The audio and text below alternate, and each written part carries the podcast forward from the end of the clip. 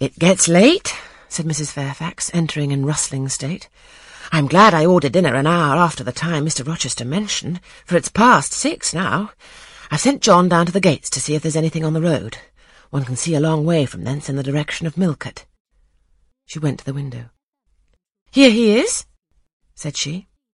Well, John? leaning out. Any news? They're coming, ma'am, was the answer. They'll be here in ten minutes. Adele flew to the window. I followed, taking care to stand on one side so that, screened by the curtain, I could see without being seen. The ten minutes John had given seemed very long, but at last wheels were heard. Four equestrians galloped up the drive, and after them came two open carriages. Fluttering veils and waving plumes filled the vehicles. Two of the cavaliers were young, dashing-looking gentlemen.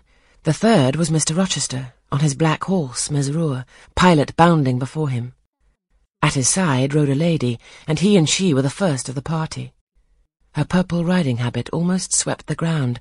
Her veil streamed long on the breeze, mingling with its transparent folds and gleaming through them shone rich raven ringlets.